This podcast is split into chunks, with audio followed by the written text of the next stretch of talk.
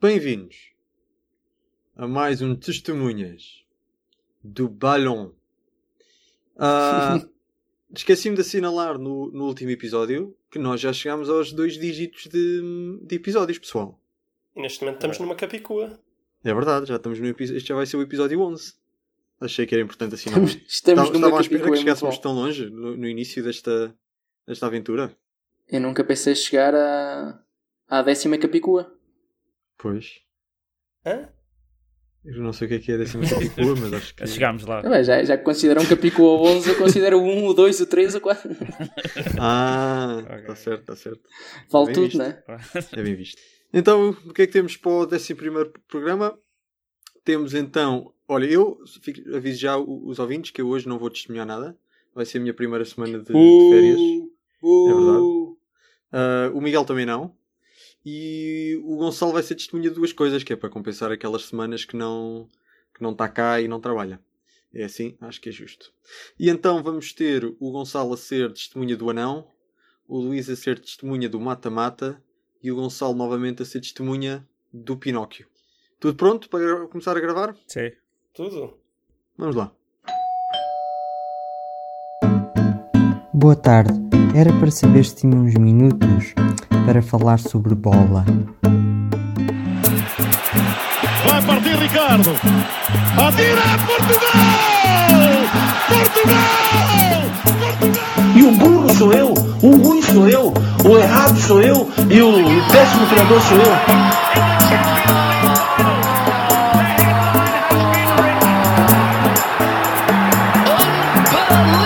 Bom jogador é aquele que joga bem sempre e põe os outros a jogar. E um, jogador- e um bom jogador é aquele que normalmente joga bem. Ele Dani, esta bola Dani! Já está Ronaldo, marca, por favor! Marca, marca, marca! Obrigado! Obrigado! Esse jogador vai ser o melhor jogador chinês da atualidade. Porquê? Porque se vem o melhor jogador chinês para aqui, vai vir charters todas as semanas de 480 pessoas.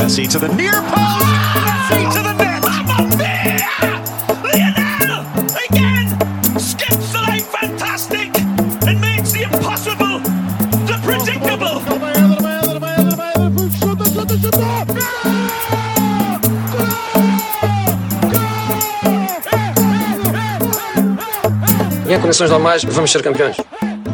Em condições anormais também vamos ser campeões. Vamos lá então ao nosso primeiro tema. O Gonçalo vai testemunhar o anão. Qual anão, Gonçalo? Que, que anão é que nós vamos falar? O Lionel, O o melhor anão a jogar futebol. E então porquê é que vamos falar do anão? É para falar da bola de ouro que foi atribuída na segunda-feira. Há dias que eu penso, acordo e penso que estou de acordo com o Mourinho quando disse uma vez devia-se acabar com a bola de ouro, isto é um desporto coletivo. Por outro lado é engraçado falar disso. Então é engraçado chamar a parva às pessoas e tal, que é um bocado que eu vou fazer. Então vamos a isso. O Messi ganhou, como sabem. Antes de continuar, o que é que acharam? Justo vencedor? Sim, é justo. Epá, a gente já tinha falado no, no The Best, portanto, mais que justo, para mim. Pronto. Mas isto, isto, o The Best foi. Era sobre a época, isto é sobre o ano, sei lá, em dois meses. Mas eu acho que o The Best ajudou muito, porque eu, eu não sei se ele teria conseguido ganhar a, a bola de ouro sem vencer o The Best primeiro. Eu, na verdade, É lembro-se possível. que eu falei que estava um bocado cético em relação à possibilidade do, do Messi poder vencer a bola de ouro. Mas ainda bem que assim foi. Mais um recorde. Ah. Eu, também, eu não. também concordo que foi o, o melhor jogador do mundo. Eu concordo, eu concordo, mas eh, acho que onde nós divergimos é que eu acho que se tivesse sido o Van Dijk eu também, também aceitava. Mas. Pronto, é disso, é disso. Mas é Van Dijk ou Van Van Dijk? Dijk. Eu digo bem. Ah. É quando tens um, um e um J, eles leem AI. Pois. Ah, pois, ainda bem que mandámos o Luís para a Holanda, que é para saber estas coisas.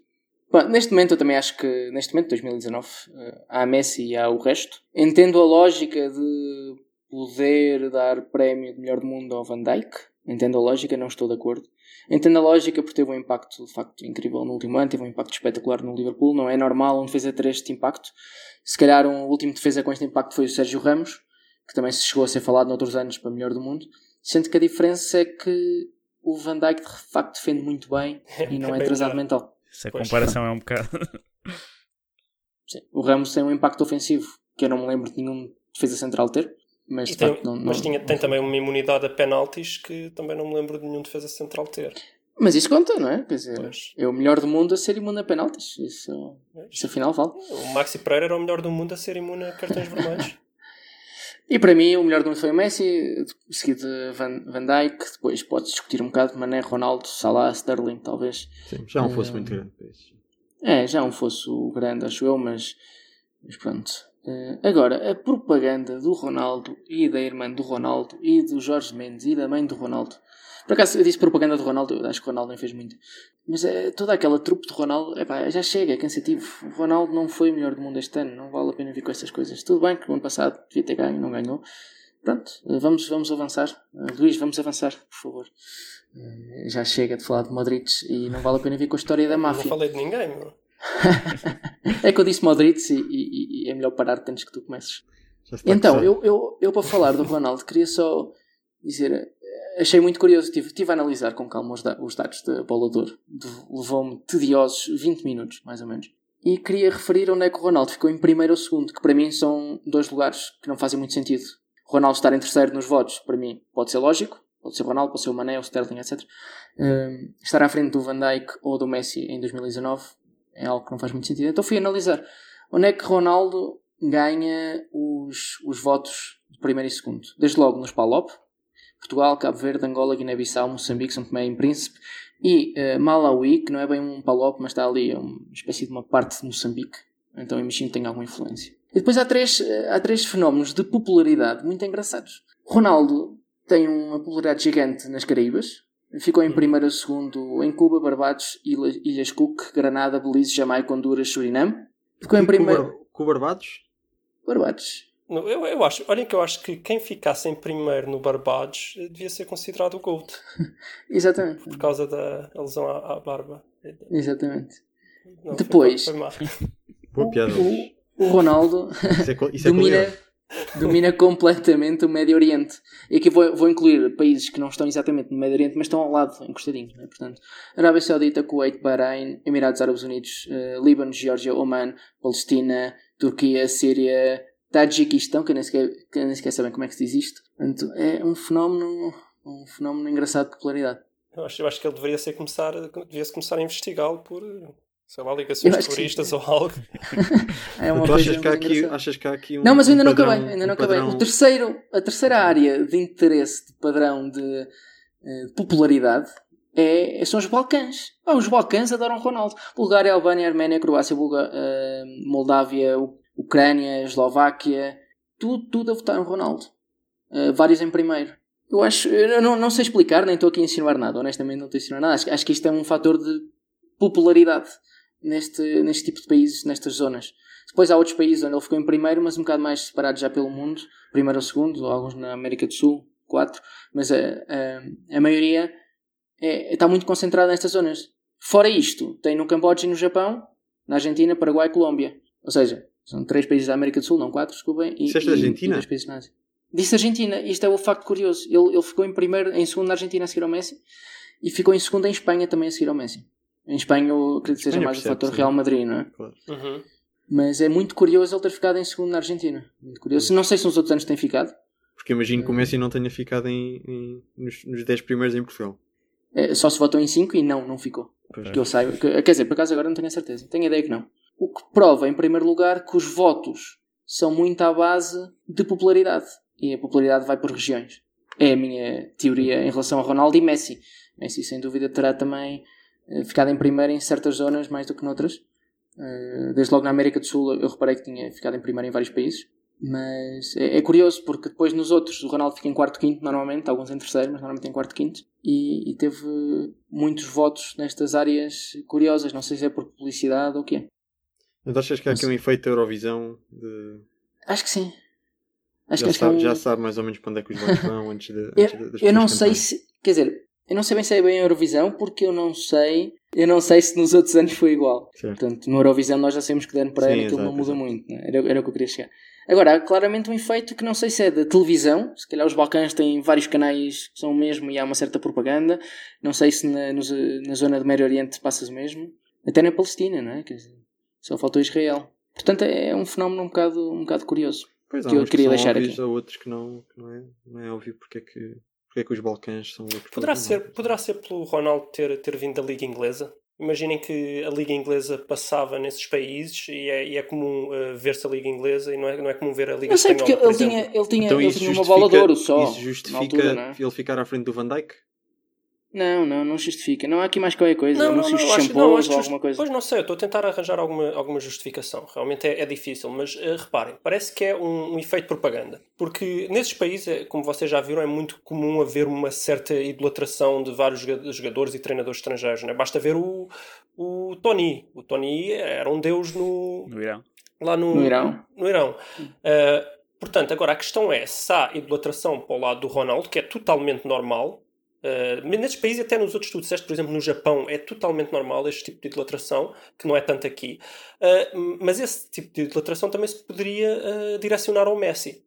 Ok? Portanto, eu percebo. Atenção, eu eu estou a dizer onde é que o Ronaldo ficou em primeiro e segundo. Ou segundo. Ah, ok. Portanto, ok, é possível ok. que o Messi tenha ficado em segunda ou primeira. Eu- Ah, eu então só não, tive, então- só não, tive então- 20 minutos. Ok, não, então, então, então acho que é apenas isso. É, se fosse em primeiro, era um bocado mais difícil explicar. Se é em primeiro ou segundo, é totalmente É. efeito de idolatração. Acho Deve que ser, deve, que esses deve países. ser mais ou menos um, um terço em primeiro e o resto em segundo, porque ele ficou em primeiro em 17 países. Mas pronto, eh, eu queria deixar esta, esta curiosidade, porque dos países em que ele ficou em primeiro ou segundo, da, da grande parte deles, cerca de 90%, concentram-se em quatro regiões, em três regiões e nos PALOP, que não é um- exatamente uma região geográfica, mas é uma região, podemos dizer, linguística, se é que isso pode dizer. Eu, eu, para mim, só, só, só para dizer que para mim é esse efeito, sim, efeito de idolatração. Agora, a questão é porque é que esses países têm tendência a idolatrar tanto cert, certas figuras eh, e nós não temos, por exemplo, aqui na, na- nesta zona da Europa. Eh, essa é que é a questão, mas isso acho que já é um bocado extra futebol. Mas para mim, sim, é esse efeito de idolatração. Eu, eu acho que há um efeito de ilustração. Eh, provavelmente, se calhar, não se vê tanto futebol. Se calhar, o futebol. não sei, eu não tenho uma teoria, principal de vários países. Que é por causa de um amigo meu que eu conheço, que é, que é da Roménia, uh, já um bocado mais velho do que nós. Mas basicamente o que acontece é que ele é super fanático do Real e por aí também pode vir um bocado a coisa. E basicamente, não, acho, acho, sim, mas- acho que isso é parvo porque a Roménia, em particular, não votou no Ronaldo. sim, sim, mas, é, mas a ideia, pronto, mas, ah, é só um exemplo também, mas, mas é, é- o caso é que tipo, na, há uns anos atrás, como não havia internet nem nada, e aí não havia quase nenhum jogos, então só dava os resumos da- das principais ligas e a maioria das pessoas era o clube que ganhava mais, na altura era o Real, ganhava muito mais adeptos, tal como acontecia com o Benfica na altura do Eusébio. Então se calhar há muita gente aí que pá, ficou fã e ficou fã, mais fã do Real do que no Barcelona nessa altura, então pode, pode ser um bocado por aí. E depois agora é fã do Ronaldo. É possível. É, eu acho, parece Pode ser, pode ser esse efeito. Bom, no fundo, eu queria é que algum sociólogo que esteja a ouvir este programa pegue nisto e, Faça um estudo. vá fazer a investigação. Interessante.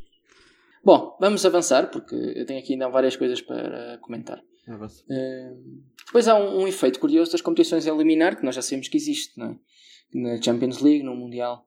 Mas este ano parece que houve um efeito da CAN. E porquê é que eu me refiro a isto? Por um exemplo muito concreto, o Mares, ou Maré, ou não sei como é que se diz, fica à frente do Sterling.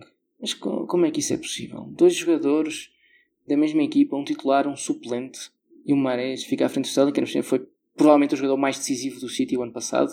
Se foi melhor ou não, se foi o Bernardo é um bocado discutível, mas o mais decisivo em termos de golos e assistências. É capaz de ter sido. Enfim, eh, isto tudo porque a Argélia ganhou a CAN. Uhum. Mas eu não sabia que se dava tanta importância assim à CAN. Ou só se dá importância à CAN quando é uma ré, porque, não sei, não é bem acho, que preto. é, eu acho que é a Será que é tendência. racismo?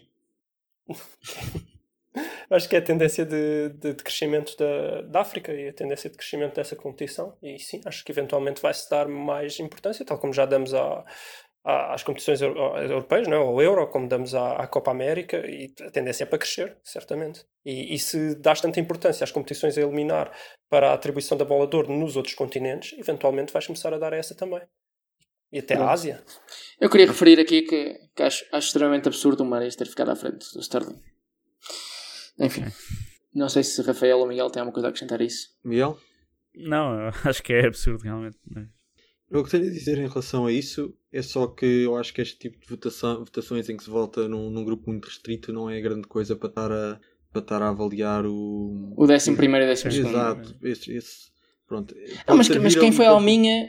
Quem foi a Alminha que pôs o, o Mares no top 5 várias vezes? Eu sei quem foram as Alminhas, mas já estive a ver. Mas... Deve ser do Norte da África, o pessoal ali do Norte da África, não? Não só, não só.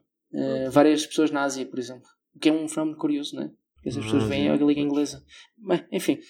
Era, era só um comentário. Entendo o que tu disse, é, é verdade. É verdade. Se calhar se tivessem que votar em 15 pessoas, o, o Sterling tivesse ficado à frente. Sim. Mas a verdade é que não ficou.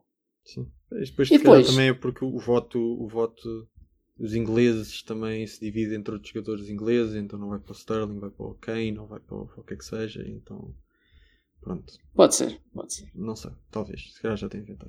Continua. Nisto ficou esquecido completamente o Son, o Son que fez um brilharete na Liga Europa e o Lucas o Moura. Sonaldo, É. que hoje marcou um gol à Messi.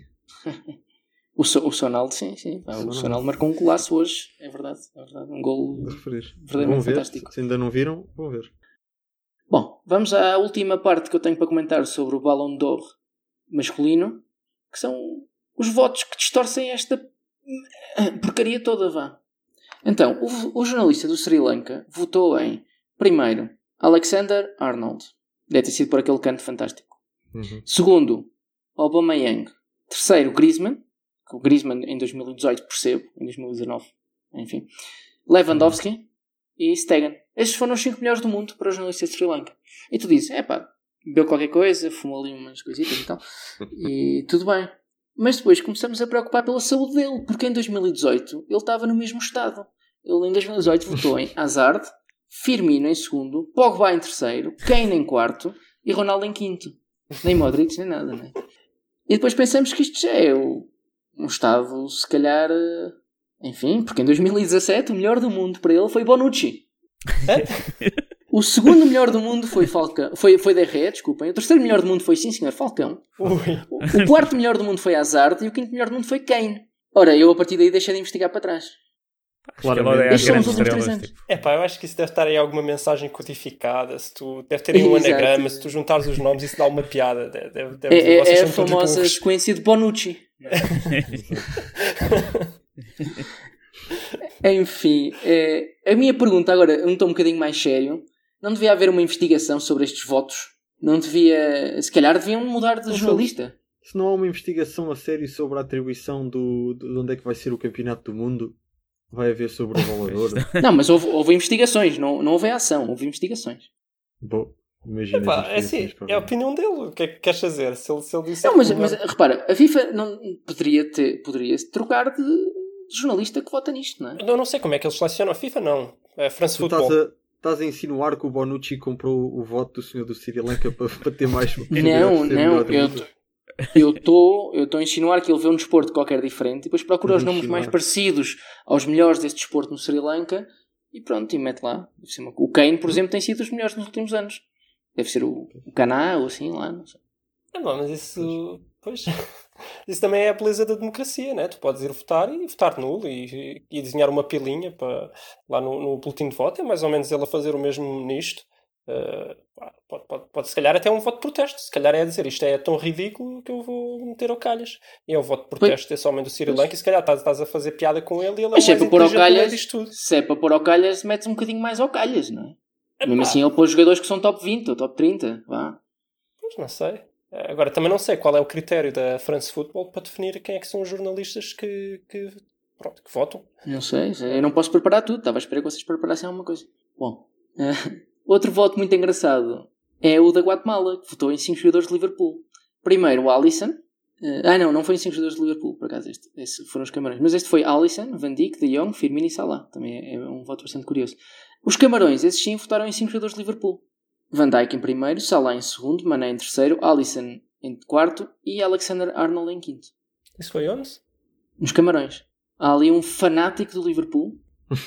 e mesmo na Guatemala, lá puseram o De Jong. Não sei, não sei porquê, mas quatro de Liverpool. Muito bem. Pá, a importância Eh, de enfim, ganhar na, a Champions. na Sérvia meteram o Tadic nos três primeiros. Ok. Sim, mas não, Miguel, desculpa, estavas a dizer. Não estava a dizer que a importância de ganhar a Champions para o, para o Balão de Ouro. Especialmente nos Camarões. Sim, nos Camarões é fundamental. Por exemplo, o Iémen. O Iémen tem aquele fator africano que eu vos estava a comentar, não é? Eh, em 2018, os três melhores do mundo para o Iémen foram Salah, Maré e Mané. 2018, atenção. Com, com Marés não ganhou a cana. Uhum. Enfim, É, isto eu- é para dizer que há votos muito aleatórios aqui que felizmente não, se calhar não têm distorcido muito a votação final, porque é pela lei dos grandes números, mas começámos a analisar isso dá dor de cabeça. Em quem é que votou a Guiana? Não vi, pá. Oh, Luís, pá. Não te lembras de quem é que votou a Guiana? Não, eu também- eu também dizer o nome do país. Pronto, eu acho que não sei se é suposto se é melhor haver alguns critérios, se é melhor ir substituindo os jornalistas com vícios certo em certo tempo. Por exemplo, é como o primeiro-ministro não pode estar a mais que. Quem é que vota em Portugal? Já agora, eu quero saber quem é que vota em Portugal. É o É o Freitas Lobo ou é o jogo que irrita. Agora não, eu acho que é o jogo que irrita. O Joaquim Rita. Sim, acho que este Em ano quem é que foi. o Jo- em quem é que o Jo- o Joaquim Rita votou? No Ronaldo. Então, como assim? O jogo que irrita diz que o Ronaldo é o melhor do mundo em 2019 porque andou a trocar de clubes várias vezes e isso mostra que é o melhor do mundo. Pronto, estás muito bem. Eu não sei se isto foi argumento dele para 2019, mas isto foi um argumento dele em 2019 sobre o Ronaldo. Reparem Não que se vocês disserem muito rápido o nome dele, é, no fundo é o João que irrita. Já que irrita. É, ah, sim, É senhor. verdade. Sim, senhor. Bem apanhado. A apanhar coisas dessas, eu acho que tu devias ter sido o melhor guarda-redes do mundo. Exatamente, exatamente. Pronto, o meu comentário é que este tipo de votos. E depois há há aqui outras, outros tesourinhos, não é? Guatemala em 2016 votou em Mascherano para primeiro, Rames para segundo e Ronaldo para terceiro. O Peru em 2016, vai-se lá saber o que é que, o que, é que, o que, é que a Alemanha ou o Bayern fizeram, votou em Neuer em primeiro, Müller em segundo e Kroos em terceiro. O Lewandowski, depois, depois é aqueles votos de amigos também irritam, não é? Como o Lewandowski em 2016 votou em Neuer, Vidal e Müller. Não sei o que é que o, o que é que o Bayern ou a Alemanha fizeram em 2016, honestamente não me lembro de nada especial, mas estes votos de facto são, são irritantes. Pelo menos estes votos, ok, se não deviam dar direito a nada criminoso, pelo menos é um par de chapadas. É, Ah, é isso meu acho que é um... Este voto é parvo! Pá, pá. Acho que sim. Depois podia sortear um, um, um adepto de futebol para ir lá dar de facto uma chapada presencialmente à cerimónia. No meio do estádio mesmo. As pessoas. Exato. Como aquele pessoal que vai no intervalo Ah, marcar um aqui. penalti, não. Vais dar uma chapada no gajo. Fica aqui a ideia para a FIFA, não é? Sim. Certo. Muito bem. E pronto. Isto- Acho que fechamos o Isto era o que eu tinha a dizer. Fechamos o tema masculino, mas agora vou para o tema feminino. Ah, pois é, tu querias falar também do, do feminino. Sim, sim. Eu peço desculpa que isto de facto demora, mas agora vamos ao tema mais importante. Não, não há problema, depois a gente corta.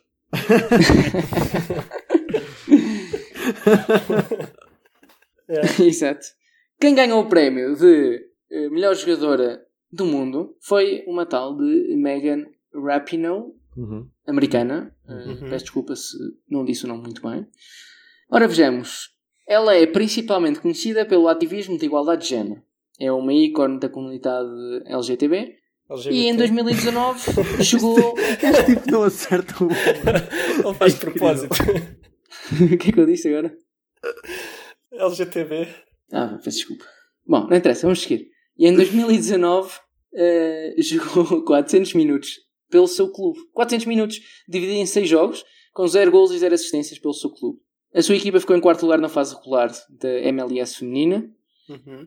Eh, e esteve bem no Mundial, que de facto os Estados Unidos ganharam, marcou 6 gols, 3 de penaltis, 3 de penalti e um numa goleada 3-0 na fase de grupos a uma seleção amadora da Tailândia. Espera aí, estamos a falar do Modric? Eh, exato, deve ser. Portanto, Não, porque o Modric jogou, bem- jogou bastante bem no Real Madrid nessa época. Esta, esta, pessoa, esta pessoa foi a que ganhou o prémio melhor jogadora do mundo, Sim. com 400 minutos pelo clube, 0 gols e 0 assistências. Eh, e não é por acaso que, ao ganhar, veio logo no seu discurso apelar ao Messi e ao Ronaldo para falarem sobre o tema da igualdade de, de género, precisamente no futebol, sobre a diferença entre o dinheiro que é ganho pelos jogadores e pelas jogadoras. Pronto. Aqui comecem a pensar, porque é que acham que ela foi a melhor do mundo? Deixo aqui no ar. E em terceiro lugar ficou outra norte-americana, Alex Morgan, que jogou pelo clube, não 400 minutos desta vez, mas 395. Hum. Uh, também em 100 jogos, também com 0 gols e 0 assistências. Portanto, eu deixo aqui no ar, se calhar o truque para estar no pódio da bola de ouro feminina é jogar 6 jogos, fazer mais ou menos 400 minutos, marcar 0 gols e 0 assistências. Também, também é Tem. assim, ó, Gonçalo, se tu tiveres que dedicar ao ativismo, não tens muito tempo a jogar a bola, não é? Ou fazes uma, Exatamente. fazes outra. Facto curioso, também ganhou o Mundial, também marcou 6 golos, mas 5 deles foram na tal goleada contra a seleção amadora da Tailândia, num jogo que ficou 3-0. o que é que a Morgan tem de especial? Eh, tem cerca de 10 milhões de seguidores no Instagram Hum. e é uma sex symbol. Pronto, Pois. é isto. É isto que eu tenho a dizer sobre o voto feminino. Agora, podem dizer, isto foi pelo ativismo, foi por não sei o quê. Se calhar é mesmo porque ninguém vê futebol feminino. É possível. Não, Porque foram claro os é. mesmos, foram os É assim. mesmos eh, jornalistas. Sim, Sim, foram os sim. Portanto, foi o Joaquim Rita que votou na, na melhor jogadora. Exatamente. Ok. Sim, não sei, agora não fui ver os votos. A questão é- mas- Estou na, na ativista ou na sex symbol? Não sei, não fui ver os votos porque eu já disse que tive 20 minutos para preparar isto. Pá, eu acho que os jornalistas também não devem ter visto os jogos de futebol feminino, por isso. Mesmo assim, acho que gastei mais, mais minutos a ver coisas de futebol feminino do que eles. Não, mas não, não, não viram, é assim, assim, também agora não podemos ser hipócritas. Eu, eu vou-te já dizer que se eu tivesse que votar para, para a melhor jogadora do mundo do ano passado, eu votava nessa senhora ganhou. E votava nessa senhora ganhou porque ela teve um- uma tensão mediática absolutamente brutal e não foi só eh, devido ao seu ativismo, foi em conjunto. Aquilo foi uma espécie de, reparem, esta que é a melhor jogadora do mundo e ao mesmo tempo é a melhor ativista do mundo. Ou seja, que as coisas vinham um bocadinho em conjunto. Então eu vou-te dizer, eu não fazia ideia dessas estatísticas, se eu tivesse que votar, eu votava nela como a melhor do mundo. Agora, eu vi para aí dois segundos de, de futebol feminino no ano passado, porque lembro-me que entrei no restaurante e estava a dar na televisão e eu acho que ainda olhei. Eh, pronto, foi isso que eu vi. Foi para aí dois segundos enquanto passava para me sentar à mesa. Pronto, reconheço isso. Eu acho que se calhar os jornalistas deviam dar uma espécie de justificação numa frase porque é que votam nos jogadores e nos jogadores. Miguel, tens alguma coisa a acrescentar sobre isto? Viste as fotos da, da modelo, da Alex Morgan? Eu sei que vale a pena. Ah, vi uma ou É sexista. Está bem. Então está a senhora a, a- a querer combater o, o machismo e tu vens para Não, não, isso- isso é o sobre, facto- fotos da senhora. Isso é um facto curioso. Em primeiro, em primeiro ficou a ativista, a Megan Rapinoe. Em segundo, Fica uma porca. em, em segundo não, em terceiro, ficou a modelo, que é, que é uma sex symbol. Isto, é- isto é bem engraçado, não é? Primeiro uma ativista pela igualdade de género e depois em terceiro ficou outra que é especialmente conhecida por ser uma sex symbol. Acho, Então, acho mas qual é os dois temos a votar, é o natural, não é? Então, mas qual era o problema de se também não podia ser uma sex symbol e uma ativista ao mesmo tempo? Podia, podia. Estás a, dizer, estás a dizer que ativistas Mas- mas- pel- pelos direitos LGBT não podem ser sex symbol, Gonçalo? Ah, estás-te a, estás a meter aqui num lamaçal, ó, Gonçalo. Eu, vou Eu estou- eu não estou a dizer que não- declarações. Eu não, estou, eu não estou a dizer que não podem ser. Eu estou a dizer que não é, neste caso. Não, eu até te digo mais, se tivermos, se tivermos queixas, no, no próximo episódio tu estás despedido. Exato. É, eu estava a tentar sair há tanto tempo pá, e não, não vi a forma como. Eh, Pronto, assim conclui a minha intervenção. Não te- Ah, ok. eu quero só dizer uma coisa, que é, eh, eu, não, eu não cheguei a dizer quando fizemos o The Best, mas também houve muitas queixas, eh, nem, nem- acho que foi há três anos, eu acho que foi em 2017, houve muitas queixas pela Marta ganhar a, a melhor do mundo. Novamente pela mesma questão. Ninguém vê, a Marta é quem toda a gente conhece, é a estrela mesmo que ela tem. Uma época miserável, o nome que está na cabeça é Marta, porque é a É. melhor jogadora da história do futebol feminino. E... Pronto, e houve realmente na altura jogadoras a queixarem-se desse aspecto, que não faz sentido estar-se a dar esse prémio porque vai-se dar simplesmente à- ao que o povo conhece, e a que o povo conhece é a Marta. Neste caso foi esta, foi esta senhora, eh, a Meg, né, que, que era conhecida e acabou por ganhar, e realmente tem razão. Eh, Não, não sei, por, por um lado eu acho muito bem haver o prémio para, para a melhor jogadora do mundo, pá, por outro lado eu acho que tem que arranjar outra forma de dar o prémio, que sejam as Um júri treinadoras. especialista. Epá, as treinadoras e os treinadores do futebol feminino, não sei, que inventem alguma, alguma forma de o fazer de forma mais justa, porque senão realmente é só uma palhaçada, não é? É só fingir a hipocrisia de fingir que nos interessamos, ah, o futebol feminino e igualdade e não sei o quê, depois no fundo ninguém está nem aí para isso, olha, vai ao calhas, olha, toma, ganhaste, força, parabéns. Pronto, isso também acho que é assim, ou não se dá, e olha, que, e então assumes-te como não quer saber do, do, do futebol feminino, epá, ou então dá-se com critério. Esta hipocrisia realmente a mim irrita-me um bocadinho. Agora falando um bocado a sério, eu acho que a ideia também é impulsionar o futebol feminino, dando visibilidade, dando o prémio à, à, à pessoa mais, à, à atleta mais conhecida. Mas não sei se também é uma boa estratégia, mas eu acho que também é um Mas bocado não é justo, pá. Eu, eu- eu não, Sim, eu sim, não sim, gosto de nenhuma política que não, não parta da justiça. Ah, não, é, é tipo. É tipo. Imagina, agora tu tens que contratar. Temos que avançar, miúdos. Pronto, mas, mas, mas pronto, é isso. Se não é justo, não podes fazer. Tu não podes combater injustiças com injustiça. Sim, Isso- sim, isto sim. vai sair do futebol muito rápido se eu for por aqui, mas não podes combater injustiças com injustiças. Se vais dar o prémio, pá, de certeza que há uma forma de dar o prémio bem dado. De certeza. É só fazer um esforcinho e dar o prémio bem dado. Sim. Luís, vais ser testemunha. Então, eu quero aproveitar esta questão da, da bola de ouro e do, do, que o- do que o Gonçalo já falou, de, se ter tendência de olhar muito para as competições a eliminar, para decidir quem é, quem é que vai ser o melhor do mundo, para falar precisamente dessas competições a eliminar. Porque eu acho que, por vezes, eh, cria-se aqui uns, uns certos paradoxos por causa do valor associado a essas competições. Uh, eu quero começar por falar, por exemplo, do, da Liga dos Campeões do ano passado. O ano passado ganhou o Liverpool, obviamente houve a tendência de, de dar este ano o prémio uh, da, do melhor do mundo a um jogador de Liverpool, por isso é que o Van Dijk ficou em segundo no da Best e ficou em segundo na, na bola de ouro. Uh, mas até é mais ou menos compreensível, porque de facto o Liverpool foi sem dúvida uma das melhores equipas do ano passado e o, e o, e o Van Dijk foi sem dúvida um dos melhores jogadores e do ano o Liverpool passado. foi extremamente regular no campeonato. Foi, foi, foi. Muito, teve muito bem. Mas agora, imaginem um mundo em que teria vencido o Tottenham. Que eu acho que é um jogo, é um jogo, não é? O Tottenham ao Liverpool, contra o Liverpool, pá, em 10 jogos, se calhar o Tottenham, o Tottenham ganha 3, não? Empata 2, perde 5, não sei. Ou seja, uh, poderia perfeitamente o Tottenham ter vencido a Liga dos Campeões que é que a gente ia estar a, como é que a gente ia estar a falar agora? O Tottenham era a melhor equipa do, do mundo ano passado? Será que um dos jogadores do Tottenham estaria a concorrer com o Messi para o melhor que... jogador do mundo este ano? Aqui, aqui eu, eu queria só dar, fazer dois parênteses. O grande jogo do Liverpool ano passado é sem Mané e Salah. Uhum. Ou, ou, sem, ou sem Salah e Firmino. Peço desculpa. E, o, e as estrelas foram o Hinaldo nesse jogo, Origi e o grande jogo do Tottenham, os, os, grandes golos do Tottenham, principalmente, foram do San, do Lucas Moura, não foram do Kane. Não é? Mais um fato curioso. Uhum. Ah, só não ias dizer nada? Não, ia dizer que se estivéssemos aqui a discutir o melhor do mundo do Tottenham ou do Liverpool, se vamos a, a, falar dos momentos decisivos, não, não são o Salah, nem é o Kane, nem é o Mané, etc. Pronto, e então, eu estou a dar este exemplo que é, que é para, para falar de uma coisa que me parece um bocado, um bocado paradoxal, que é, eh, tu tens certos, certos adeptos que veem na, na, Liga dos Campeões a competição que define a melhor equipa do, da Europa, pelo menos, mas digamos do mundo, porque a Europa é, é a, a, região mais forte no futebol. Portanto, define a melhor equipa do mundo e define o melhor jogador do mundo. Mas eu acho que isto pode se tornar um bocadinho paradoxal quando, por exemplo, tu tens, uh, imagina, certos campeonatos em que na, na Liga Espanhola o Barcelona ganha com 10 pontos de avanço do Real Madrid. Ou 20. O Real Madrid vai lá, ou 20, o Real Madrid vai lá, ganha a Liga dos Campeões e depois o Real Madrid é melhor que o Barcelona. Isto tem alguma lógica? Qual é que é, como é que nós devemos abordar esta, esta comparação entre as competições a eliminar e, e, a, e, a, e as competições por pontos corridos, mesmo, mesmo que, ou principalmente porque, é, é, neste caso, estas competições a eliminar têm equipas diferentes. Não é? Eu percebo que a Liga dos Campeões seja mais valiosa porque jogas contra equipas mais fortes, mas por outro lado, o Real Madrid e o Barcelona são duas equipas da mesma competição regular e o Barcelona dá uma cabazada ao Real Madrid, às vezes, nessa mesma competição regular. E semana após semana, não é? E eu quero entender então como é que, como é que isto é feito, como é que há adeptos que, que ainda dizem que quem ganha a Liga dos Campeões, ou quem ganha o Mundial, ou quem ganha estas competições a eliminar é a melhor equipa ou a melhor seleção.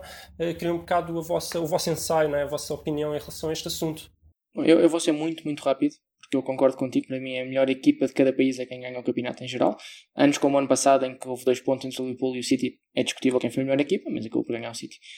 Eu queria só dar dois exemplos a Grécia, outros exemplos, a Grécia não foi a melhor equipa europeia em 2004, Portugal provavelmente não foi a melhor equipa europeia em 2016 e o Tottenham em particular passa à fase de grupos com os mesmos pontos do segundo, do terceiro, com um gol no último minuto do Lucas Moura em Camp Nou.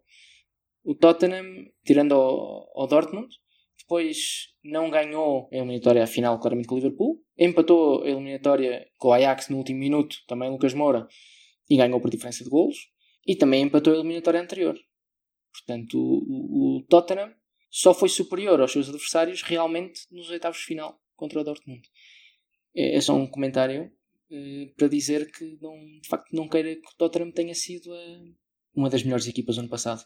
Mesmo o Liverpool marca quase no fim do jogo um golo que lhe permite passar em igualdade de pontos na fase de grupos.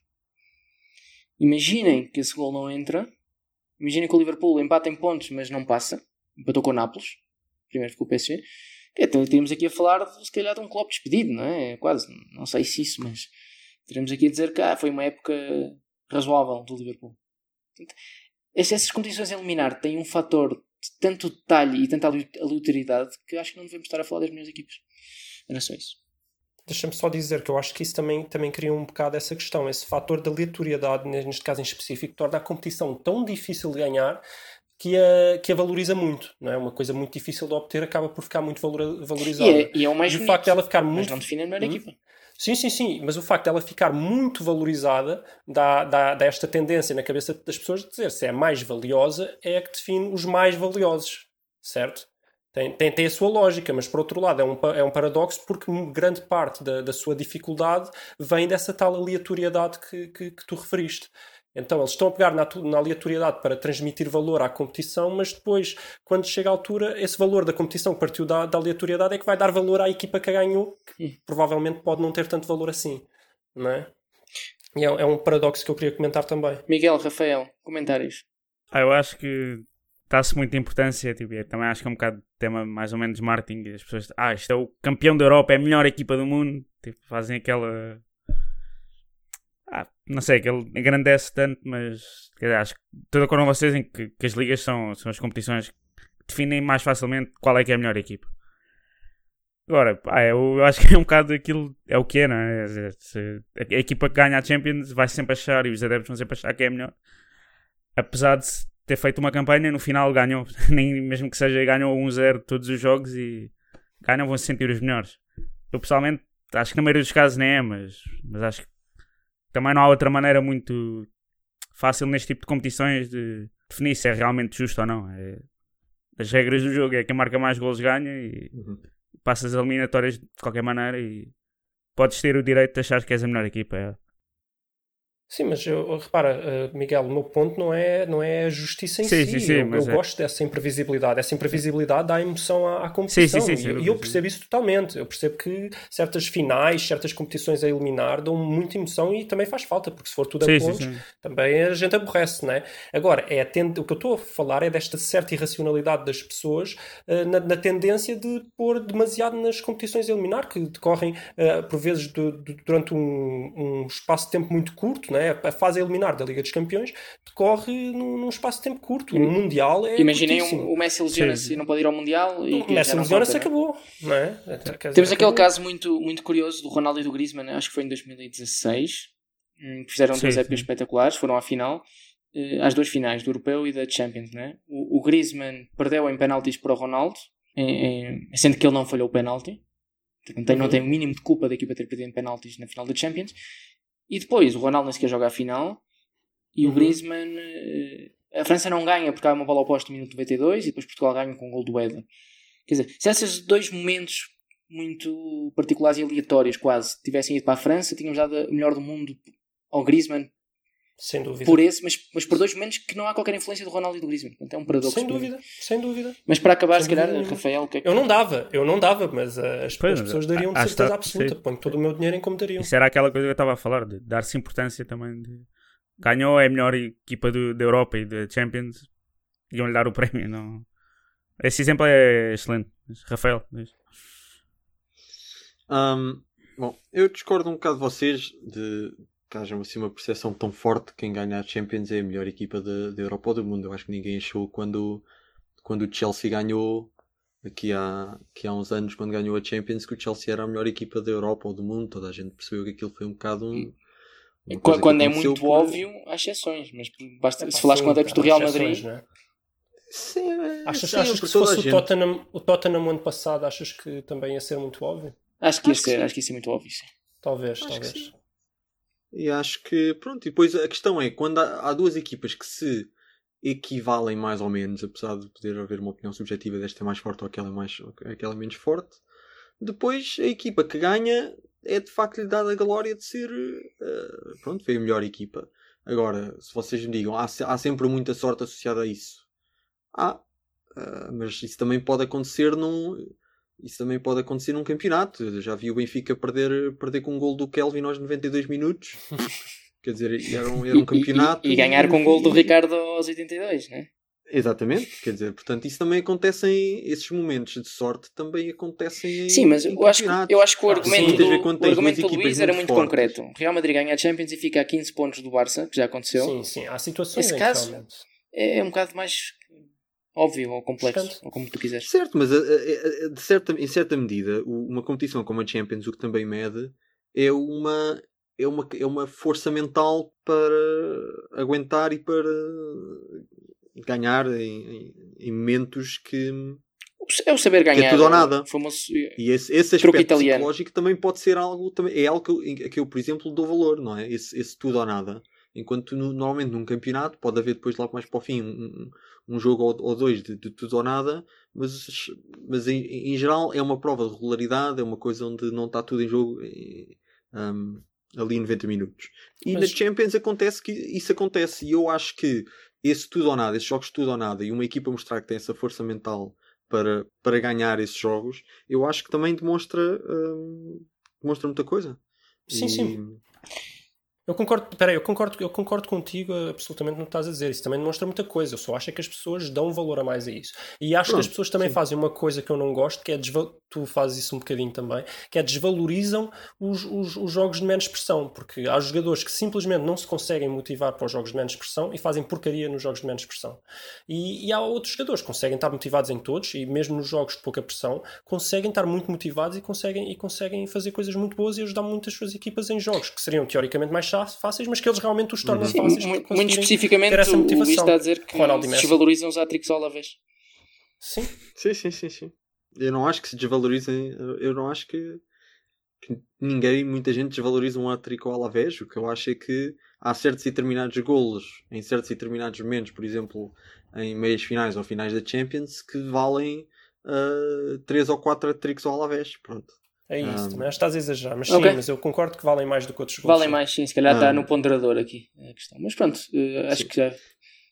Não Não, estamos mas queria, 100% de queria, então, queria só fazer, queria só então introduzir uma, Já uma por- coisa. só por falar nisso, já que estamos a falar da Atrix, há aqui um Atrix a assinalar do Messi hoje. Só mais um também. Boa. É mais um- Não mais um sei porque é que isso é a coisa a assinalar, Assinalar. Não, sinceramente. porque é exatamente o que estamos a falar, não é? Estamos a desvalo- desvalorizamos a ao Mallorca neste Sim, caso. mas isso é culpa do Messi. O Messi é que se desvalorizou ele próprio ao fazer isso de forma consecutiva. Então, Isso é a lei da procura e da oferta. Quando a oferta é muito grande, o preço baixa, não é? Sim, Um, então, mas permi- permitem-me então a Sim, força. fazer aqui uma. por uma ideia em cima da mesa, que é uma espécie de uma. Que já não vamos discutir. de um compromisso. ah, não sei. Que é um compromisso entre uma, uma competição de, de liga de pontos corridos e uma, uma competição de mata-mata, que é uma coisa que é, se eu não me engano, é conhecida como um, torneio suíço. E aquilo em que consiste um torneio suíço é, imagina, é como se fosse uma liga com um número N de equipas, mas com um número limitado de, de rondas. Portanto, podia até ser uma coisa com 100 equipas, mas que só tivesse, por exemplo, 10 rondas. Em que o que acontece é que a primeira, a primeira jornada o- há um match eh, aleatório entre as equipas e depois, a partir daí, as equipas, jogam por pontuação. Portanto, o campeonato Uhum. começa, imaginamos que só há vitórias e derrotas. Ao final da primeira jornada, metade tem 3 pontos, a outra metade tem 0 pontos, e depois faz só um, um- um sorteio aleatório entre as, entre as equipas que têm 3 pontos e as equipas que têm 0 pontos. E depois, na segunda jornada, vamos ter equipas que têm 0, equipas que têm 3 e equipas que têm 6. E depois, as equipas que têm 6 jogam entre si, etc, etc, até chegarmos à jornada 10. Um, e depois quem se for primeiro na, na jornada 10 é o campeão. E isto o que faz é com que as equipas de lá para cima da tabela até possam jogar entre si várias vezes. E, e há, há equipas que nunca jogam com as equipas de cá para baixo.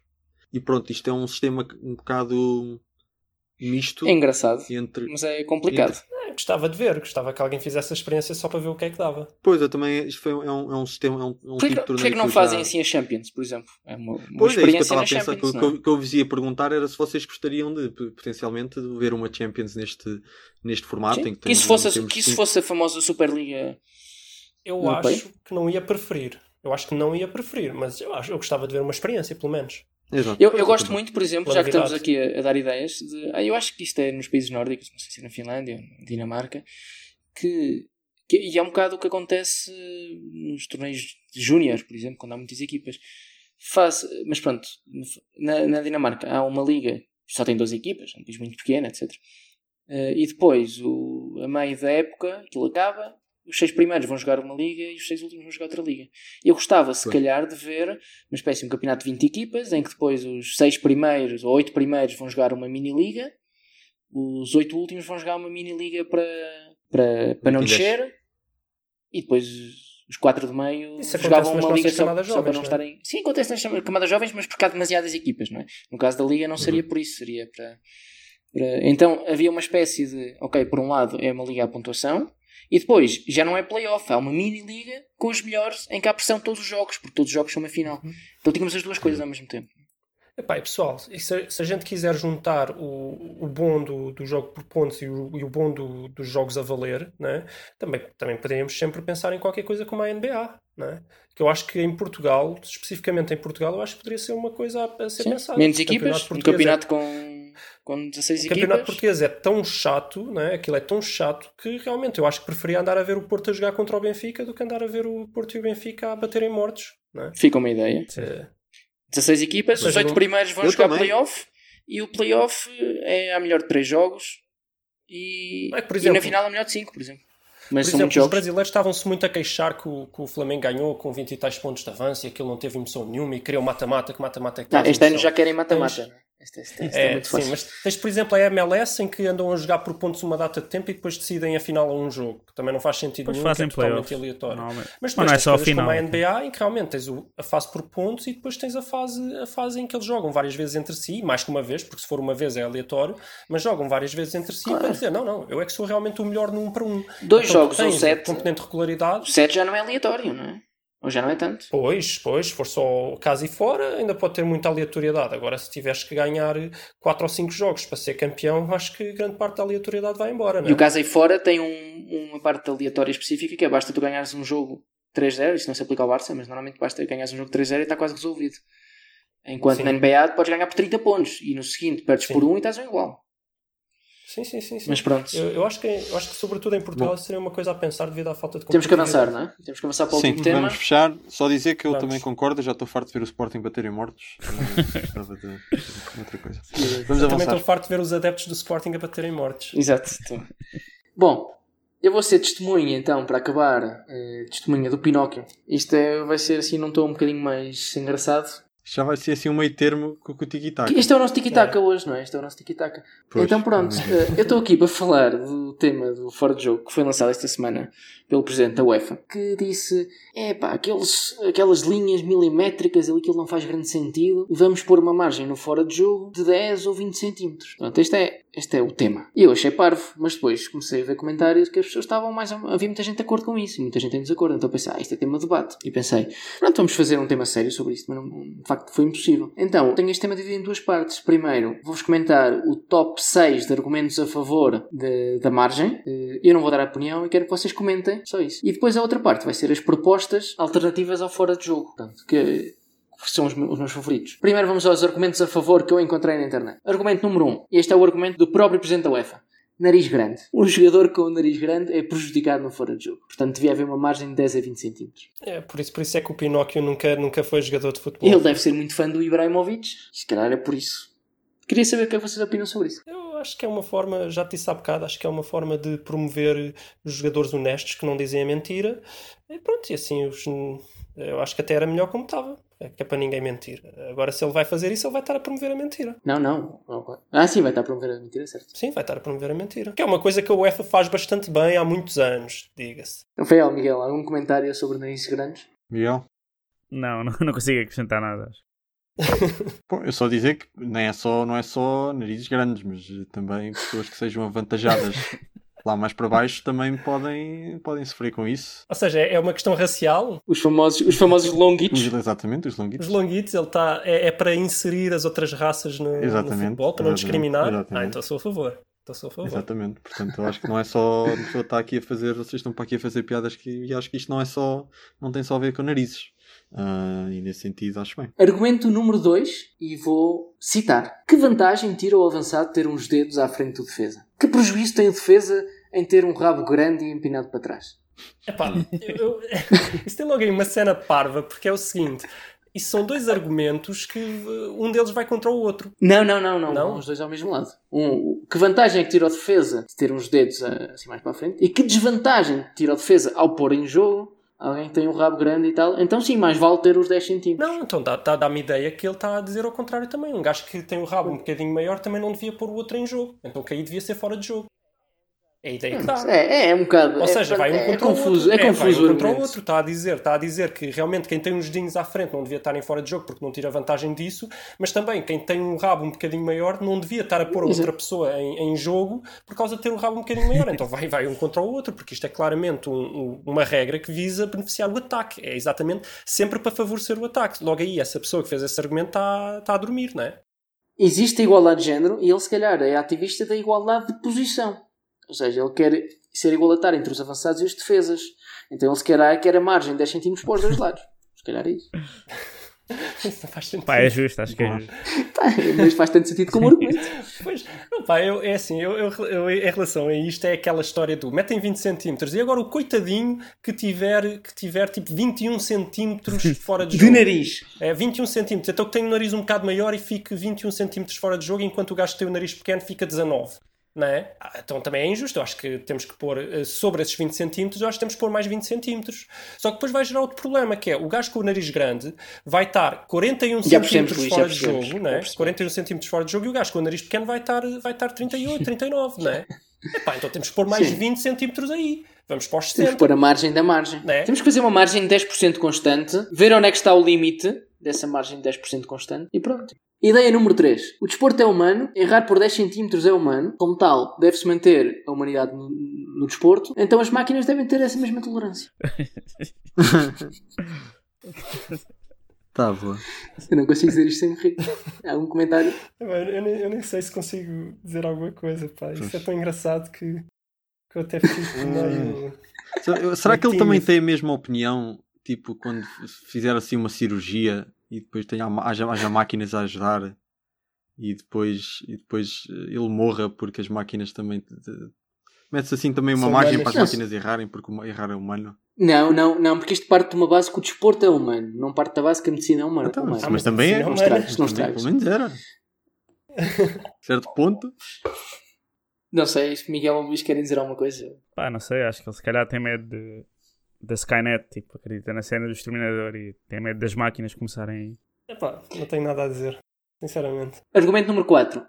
Colocar as linhas demora muito tempo. O jogo tem que prosseguir mais rápido. É realmente, pá. Então como é que ele vai, como é que ele vai medir os 20 centímetros? Pá, isso eu estou de acordo. O que é que Mas é és os que 20 diga? centímetros é o olho, ó Luís, é o olho. Precisa estar, Quando ele Não diz, ter ele mesmo. repara que o presidente da UEFA não disse que eram 20 centímetros ou que eram 10. Disse pá, 10 ou 20. Pá, é o olho. Depois também se errares, errar ao humano. Não, Pronto. não é por aí. Mas não erras por milímetros. Isso seria parvo. Epá. Se erras logo por 10 ou 20 centímetros. Quero ouvir o quinto, vá.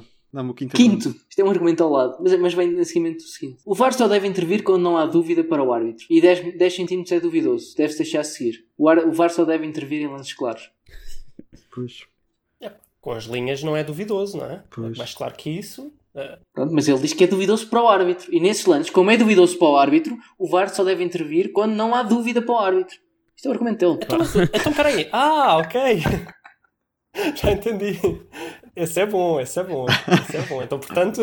Isto traz-nos É ao, sei- ao sexto, ao sexto que vem na mesma linha. A lei antes dizia, eu estou mais, eu estou não estou a citar porque isto era um texto muito grande, mas eh, basicamente é isto. A lei antes dizia, em caso de dúvida, beneficia-se o ataque. Ora, 10 cm é sempre um lance duvidoso para qualquer ser humano e difícil de marcar. Portanto, essa alteração que o Presidente da UEFA propõe é ir na direção do espírito da lei original. Quer dizer, ele tem razão, não é? Ele não diz mentira nenhuma. Ele não disse mentira nenhuma, só que a questão é para quê, não é? Esta regra simples já, já, já englobava esses 10 centímetros nessa, nessa questão do. Em caso de dúvida, beneficia-se o ataque porque atacam coisas, não é? Dos 10 centímetros ou 20. Enfim, isso já. é Olhem, bom. Mas olhem que mais 10 centímetros faz muita diferença. Ah, bom, isto já me começa a dar, a dar Bom, pronto, acabaram os argumentos a favor. é, o, é o que elas dizem, não é? É o que elas Agora- dizem, sim. É o que elas dizem. Enfim. Agora eh, vamos à outra parte que para mim ainda é mais engraçada, que são as propostas que devêm deste, deste, deste comentário do Presidente da UEFA para melhorar. Primeira proposta. Isto fora de jogo devia ser só válido quando há um membro inteiro em fora de jogo. Um pé, uma perna, Ah, um joelho. E acrescento eu um nariz inteiro em fora de jogo. O que é que acham Hum. desta proposta? Um membro inteiro. O membro inteiro. Quer dizer, medir. medir Agora, voltando à questão Espera aí, então agora é racial, o contrário. Então, contam todos os membros. então agora um gajo que tenha um pé grande está em vantagem. né? Então agora eu quero é ter um pé de um metro. ai, mas daqui a bocado temos o Batatinha a jogar futebol. Não é? Epá, não, Pá, não compreendo isso. Não sei. Se não tem mais comentários, vamos à proposta número 2. O VAR devia ter 60 segundos para tomar a decisão e aplicar a decisão. Se, ao fim de 60 segundos, não há uma decisão, mantém-se a decisão do árbitro, porque significa que é um lance duvidoso. Ai. Epá, é- essa, essa, vá, não, vá, essa ainda é menos parva, na minha opinião. Epá, é assim, tem de haver um limite de tempo, é claro. Agora, vamos estar a sacrificar a justiça por causa de mais 10 ou 20 segundos? Porque não podemos esperar mais do que um minuto? Opá, pelo amor de Deus. Não, o problema. Não, é assim, eu, eu percebo a lógica do, do, do lance duvidoso, mas é, é assim, por exemplo, na questão do fora de jogo, há tecnologia que pode ser melhorada para tu fazeres isso mais rápido. Agora, realmente, num de se é falta, não é? Será que foi falta? Será que não foi? estamos a falar de fora Epá, de jogo. Realmente, se... Pois, no fora de jogo, não, porque enquanto a tecnologia não te permitir ser justo mais rápido, não há nada a fazer. Em outros lances até percebo isso. Realmente não vale a pena estarem ali a discutir se, se não chegam a uma conclusão, então mantém-se a decisão do árbitro, não é? Agora, depois imagina que há algum problema extra e tu não consegues ti- tirar a, a conclusão porque se apagou uma televisão, porque o árbitro está com problemas no escutador, porque o próprio árbitro demorou a ir pedir o VAR, pá, sei lá. Não, isso é parvo, isso estar a meter um limite, eu acho que aí é, é do bom senso do árbitro, não é? Que tem que gerir um jogo e tem que manter o ritmo, tem que ser rápido. Ou seja, Não, eu, é eu só acho, agora faço um comentário, acho que isto vem das mesmas pessoas que são contra o tempo útil de jogo, são a favor do tempo útil de VAR. É, acho que, acho que é também. Uhum. Bom, argumento, eh, proposta número 3, que vai um bocado contra a proposta número. número. Bom, vai- não vai contra, é, é um bocado o extremo da proposta número 1. Já não é um membro em fora de jogo, tem que ter todo o corpo em fora de jogo. Portanto, afinal, Não, tá bem. o truque Pronto, afinal do, do, do avançado é ter o cu grande para ficar para trás. Não, pá, esse aí não, esse aí, não- esse aí não tem nada de mais. É exatamente a mesma regra. Tu só estás a, só estás a, a mudar o, pá, o limite, né? Um, um limite é tu mal tenhas qualquer coisinha em fora de jogo, estás em fora de jogo. O outro é o inverso. É É, tudo. tens, tem que estar tudo em fora de jogo. Era o mesmo que tu agora dizes, que passa a ser Mas- gol, mas isto quando a bola tem um pedacinho, tem um pedacinho dentro, estás a ver? Isto muda muito a forma de jogar e a forma dos defesas os avançados posicionarem. Uh, sim, sim, sim. Pois, pois, não sei que impactos é que teria. Não, não quero, não quero ir por aí. Mas a nível teórico só, esquece a prática, esquece que impactos práticos é que teriam. A nível teórico Sim, não, mas estou não provoca nenhuma comissão. Acho que só que não muda nada, né? A nível teórico. Na prática é capaz de mudar. E não quero ir por aí porque tinha que pensar mais sobre o assunto. Sim, mas é desnecessário. pronto. Estar a falar disto é desnecessário. É, é desnecessário porque não, não, não tem lógica, não é? É, Então não vais mudar alguma coisa para um, um teórico semelhante. E quando, quando há possibilidade realmente de criares algum, de abrir alguma caixa de Pandora na prática. Não, Pois. não, não, não, não faz sentido. Argumento número 4, ou proposta número 4, e esta é a minha segunda favorita, digamos, porque junta as duas que falámos antes. No momento do passe, só deviam contar os pés. Mas, se no seguimento o golo é marcado com a cabeça, então também deviam contar a cabeça. O que é que acham disso? Ah, criativo. O quê? A dos pés eu até eu, eu a dos pés até percebia no sentido de até facilitar a vida do VAR, porque eu acho que deve ser mais fácil medir ah, as distâncias de coisas estão perto do chão do que de, o, o resto do corpo todo e às vezes pode. Ah, só devia contar os pés. Sim. Não, não, mas não é isso. Mas essa parte eu percebo, atenção, não tinha posto aqui. A questão é, só devia contar os pés. Mas, se na sequência o gol Sim, for de essa da cabeça, deve contar a cabeça não, também. Pelo amor de Deus. Não, Pá, isso é parvoíce. Mas os pés não. Desculpem lá, pessoal. Os pés não era como era antigamente. Não sei. não, Quando a gente começou a ver futebol, Eu, eu só, os pés eu que só contavam? penso no futuro, Luís, não penso no passado. Não, mas eu acho que isso foi alterado. Pá, eu peço desculpa se estou a dizer alguma coisa parva, mas eu tenho quase a certeza que quando nós éramos mais jovens e começámos a ver futebol, era apenas os pés que contavam e mudaram para ser eh, qualquer parte do corpo, excepto os braços. Honestamente, seja, não isso é um voltar atrás. Não tenho opinião. Não tenho Que eu, opinião. que eu não, não me incomoda, porque o futebol antigamente também era bom e Oh, mas era para, se se ajudar- entrar, era para se Hum? entrar na piada. A piada é que só conta aos pés, exceto se for gol de cabeça e conta a cabeça. Sim, não, isso, isso, é, isso eu não posso Então não vale a pena estar aqui. A dos discutir pés não acho tapafúrdio. Só, se calhar é mais difícil é para o árbitro ver só onde é que estavam os pés do que ter uma percepção do corpo, mas Não, mas tendo em conta é que é mais VAR, fácil. se calhar até é mais fácil. Exatamente, com a é mudança tecnológica pois. isso pode, pode ter muita lógica. Com a mudança tecnológica. depois. Isso depende da tecnologia, se a tecnologia está preparada realmente para a cabeça ou se aquilo é um bocado posto à mão. Pronto, depende disso, eu não sei como é que É, funciona. mas se estiver preparada para os pés e se for mais fácil, é uma regra que, que eu até gosto. Agora, a questão da cabeça realmente é piada, não é? Já diz a música, quando a cabeça não tem juízo, o VAR é que paga. Exato. Bom, vamos para a última proposta que é a minha favorita de todas. Então não era esta?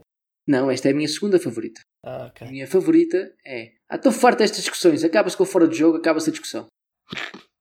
Hum, hum. Tudo bem. Epá, não, porque não. Vamos acabar, vamos acabar com o fora de jogo. Pronto. Eu também, é daquelas Pá. coisas que eu até gostava de ver um jogo de futebol sem fora de jogo, só para ver como é que aquilo. Epá, é o, o gordão, o gordão sempre lá à frente, Exato. plantado. Eu acho que era, eu acho que era bom porque uh, fala-se também tanto da, da gordofobia, né? Da, da, da questão da obesidade. Podíamos ter agora os gordinhos a jogar a bola também. Gordofobia, isso existe? Existe, Isso existe. existe. Pronto, esta foi, foi a minha exposição sobre os tesourinhos que eu encontrei na internet. Vamos então fechar o tema do Pinóquio E eu acho que fechamos o, o programa também. e não é? fechamos o programa também, pois.